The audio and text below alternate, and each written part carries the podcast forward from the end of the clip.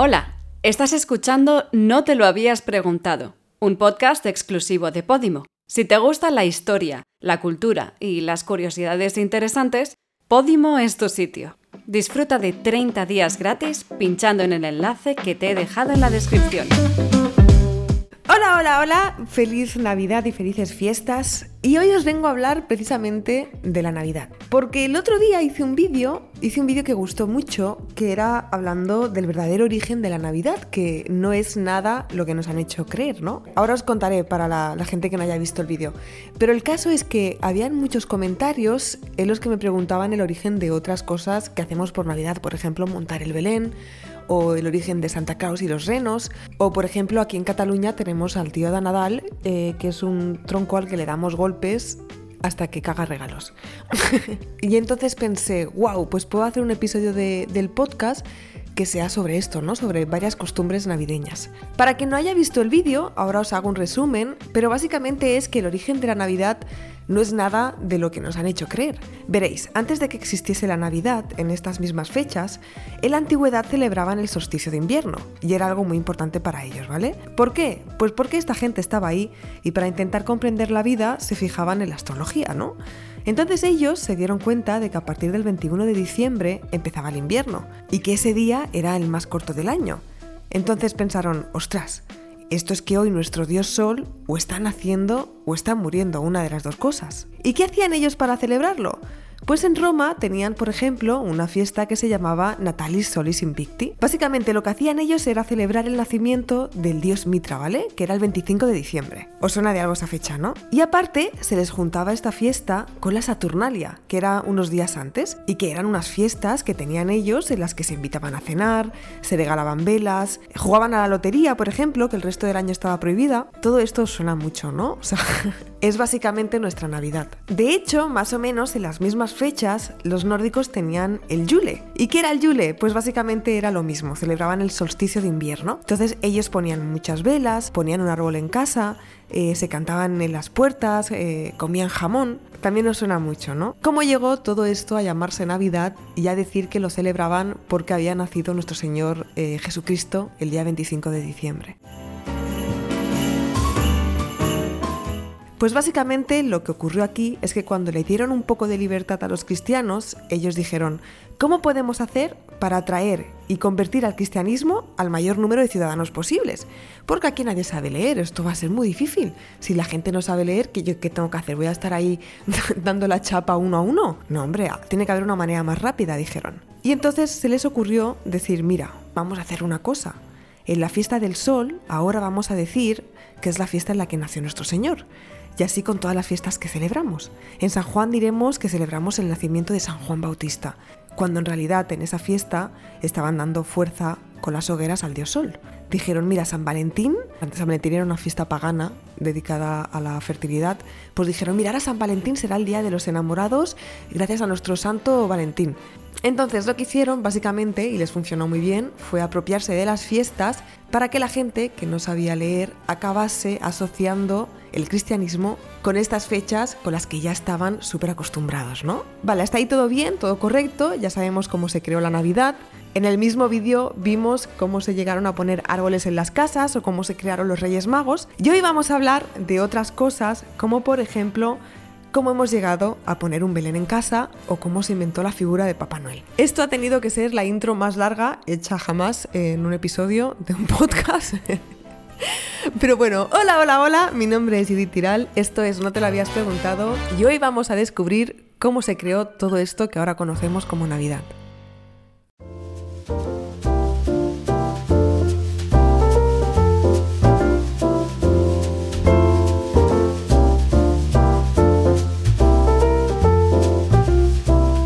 ¿Por qué ponemos un Belén en casa? Estoy segura de que ya conoces la tradición de montar el Belén, pero ¿te has preguntado alguna vez por qué lo hacemos? Os cuento primero lo que pone en los libros y luego lo que yo creo que es, ¿vale? Casi todas las fuentes que he consultado dicen que la costumbre de representar las escenas del nacimiento del niño Jesús se remonta a la Edad Media.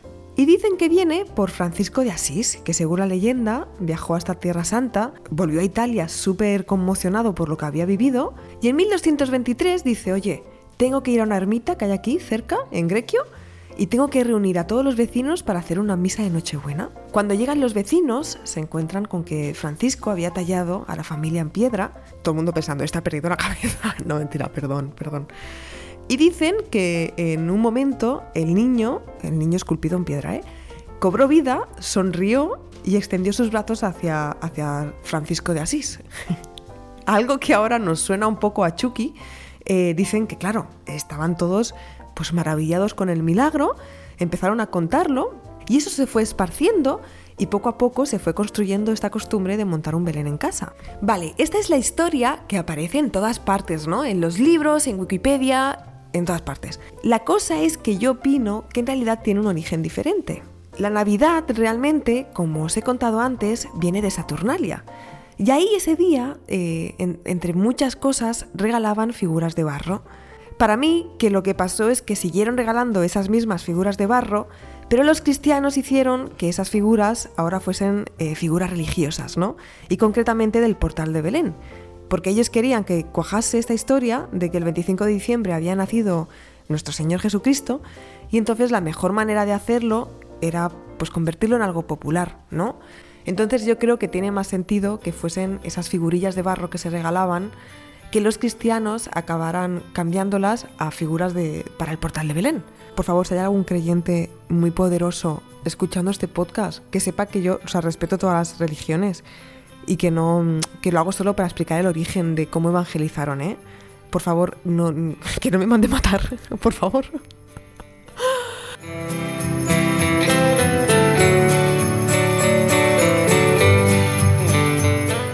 Vale, a ver, vamos ahora con el origen de Santa Claus y los renos. Santa Claus, según la iglesia, estará el creyente en su casa pensando, tú sigue, tú sí, hija de puta. Me cuelo de nuevo en tu episodio favorito. Perdona la interrupción, pero es que tengo una buena noticia para ti. Si quieres escuchar los más de 50 episodios de No te lo habías preguntado, estás de suerte. En la descripción de este episodio tienes un link con una oferta muy especial. Lo mejor de Judith Tiral, solo en Podimo. Santa Claus, según la iglesia, se trata de un personaje basado en la figura de un obispo, un obispo cristiano de origen griego llamado Nicolás. Nicolás vivió en el siglo IV, eh, lo que ahora es Turquía, ¿vale? Este hombre, eh, Nicolás, tenía fama de ser un buenazo y era una de las personas más veneradas por todo el mundo en, en, la Edad Media. Bueno, por todo el mundo, por los cristianos. Por cierto, he descubierto, investigando sobre Papá Noel, que, que en algún país, creo que en Chile, a Papá Noel se le conoce como viejito pascuero. da como cosilla, ¿no? Como, venga a dormir, que esta noche viene el viejito pascuero. Dices, bueno, preferiría que no viniese. Bueno, entonces, este hombre era muy bueno, pero ¿de dónde viene esto de ir por ahí repartiendo obsequios y entrando por las chimeneas, ¿no? O sea, ¿cómo va de una historia a otra? Pues bien, parece ser que había eh, un hombre ahí en, en el mismo sitio en el que vivía Nicolás. Este hombre estaba muy triste porque tenía tres hijas y no las podía casar, porque no tenía la dote necesaria, ¿no? No tenía el dinero. Entonces, al carecer las muchachas, soy de Murcia, al carecer las muchachas del dinero, estaban condenadas a ser las solteronas, que antes estaba muy mal visto. Esa noticia llegó a San Nicolás y entró en secreto en la casa del hombre, un poco creepy, vio que tenía los calcetines de las niñas colgados encima de las chimeneas para secarlos y San Nicolás metió una bolsa llena de oro en cada uno de los calcetines. Pero entonces ahora nos preguntamos, bueno, ese era un hombre, pongámosle que una buena persona, que se llamaba Nicolás, pero ¿cómo pasa ese hombre que era delgado y moreno, se ve, a ser Santa Claus, que vive en el Polo Norte y que está gordito y trae regalos a los niños? Pues el paso de la imagen de San Nicolás a Santa Claus sucedió alrededor del año 1624, ¿vale? No sé si lo sabéis, supongo que sí, pero los holandeses fundaron en Nueva Ámsterdam, que acabó llamándose Nueva York. Obviamente cuando, cuando fueron hacia allí se llevaron pues sus costumbres y sus mitos. Y ellos, a mí esto me impresionó mucho cuando, cuando vivía en Bélgica, ellos el 6 de diciembre, el 5 o el 6, no recuerdo ahora, el 5 o el 6, eh, celebran eh, Sinterklaas. ¿Qué es Sinterklaas? Es, es, una fiesta que tienen dedicada a San Nicolás, pero que no es la Navidad. Y básicamente ese día, el día de Sinterklaas, o sea, el día de San Nicolás, aparece Papá Noel y trae regalos a los niños. Y es muy curioso porque además le acompaña... Oh, es que esto es curiosísimo, por favor. Ellos piensan... es muy gracioso. Ellos piensan que Santa Claus viene, sale de Alicante, esto es completamente verdad, os lo prometo. Sale de Alicante con un barco, llega hasta ahí, hasta Holanda, y llega acompañado de Pedrito, que es un hombre negro que, que Santa Claus cuenta con él para repartir los regalos. Y se llama Pedrito, os lo juro que es verdad. Bueno, el caso es que esta fiesta, aunque dicen que está basada en San Nicolás y se llama Sinterklaas, realmente también tiene elementos de origen pagano, ¿no? Existen muchos paralelismos con el dios Odín, por ejemplo. Bueno, el caso es que se llevan la figura de su patrón a Nueva York, ¿no? Los holandeses van a Nueva York, conquistan la tierra y dicen, no vamos a dejar de celebrar Sinterklaas, ¿no? Y en 1809, el escritor Washington Irving escribe Historia de Nueva York. Y en ese libro, de forma al santo holandés, Sinterklaas, en la pronunciación angloparlante Santa Claus. O sea, simplemente es que para ellos era más fácil pronunciarlo y lo pronunciaban así en inglés, ¿no? Veinte años más tarde, un poeta publica, en 1823, un poema donde él se imagina cómo es Santa Claus. O sea, él se imagina cómo es y dice, mira, eh, es, un, es un hombre gordito, pero es muy ágil, es ágil como un duende va por ahí regalando juguetes con la ayuda de unos renos, ¿no? Un poco de su imaginación. Pues bueno, de esa historia, poco a poco, y a través de otras historias y otros dibujos que se iban publicando en revistas y en periódicos, se fue dando forma al Santa Claus que conocemos ahora, que va con el traje rojo y con la tradición de que vive en el Polo Norte. Oh,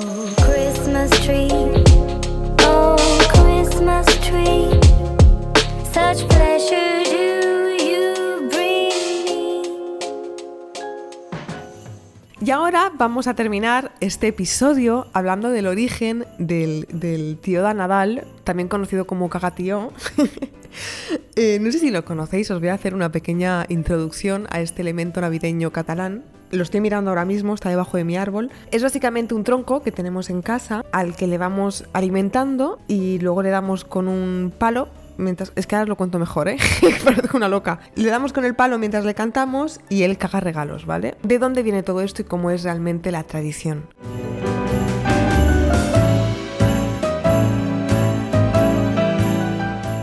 Eh, la tradición, a principios de diciembre, cuando empieza el Adviento, tienes que ir al campo, ¿no? Tienes que ir al bosque y tienes que buscar tú un tronco. Tienes que encontrar tu tío de Nadal. Tío es tronco, entonces es el tronco de Navidad. Entonces tú vas ahí al campo, encuentras el tronco, te lo llevas a casa y le dibujas una cara con ojos, unos mofletes así rojitos y, una sonrisa amplia, ¿no? Entonces tú le pones una manta, una manta por encima para que no pase frío y, y te pones a alimentarlo cada día, bueno, con los niños, claro, tú no, bueno, igual tú si quieres hacerlo en casa, pero lo normal es hacerlo con los niños. Entonces tú vas diciendo a tus hijos, mira, vamos a ponerle unas naranjas, vamos a ponerle lo que sea, ¿no? Le vas dando de comer al, al tronco. Así hasta el día de Navidad. El último día, el día de Navidad, los niños le cantan una canción tradicional, que es esta,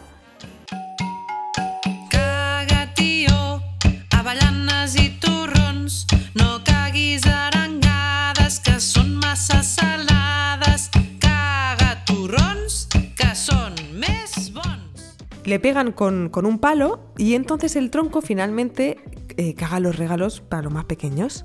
Esta tradición es... Eh, ostras, es bastante extraña, ¿no? ¿De dónde sale? Esta tradición sale de un rito pagano que no llegó a, cristianizarse. Básicamente, el tío eh, celebra el solsticio de invierno también, todas las fiestas eran sobre lo mismo, y, y, bueno, básicamente lo que celebraban era el final de una etapa y el inicio de otra. Antes de que llegase la calefacción a las casas, este tronco se quemaba en, una chimenea y luego esparcían las cenizas por la casa porque pensaban que, estas cenizas tenían propiedades protectoras.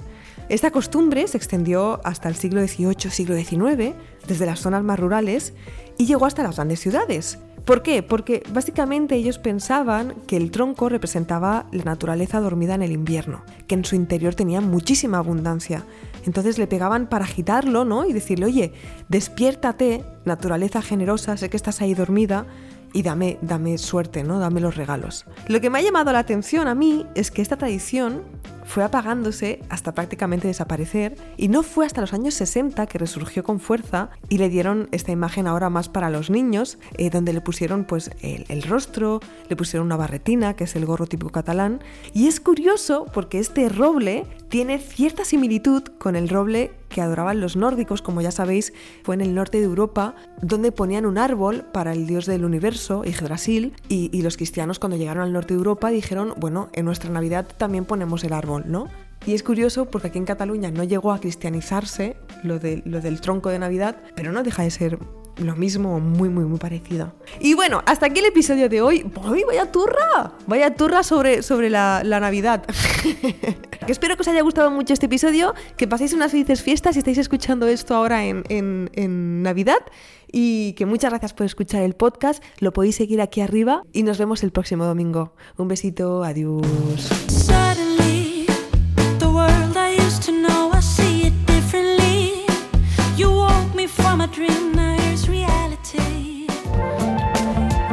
Te ha gustado el podcast de Judith Tiral, en Podimo tienes también el de Quiquillo, el de La Forte, el de Ángela Enche y Albanta San Román, el de Puto Miquel, el de Javi Alonso.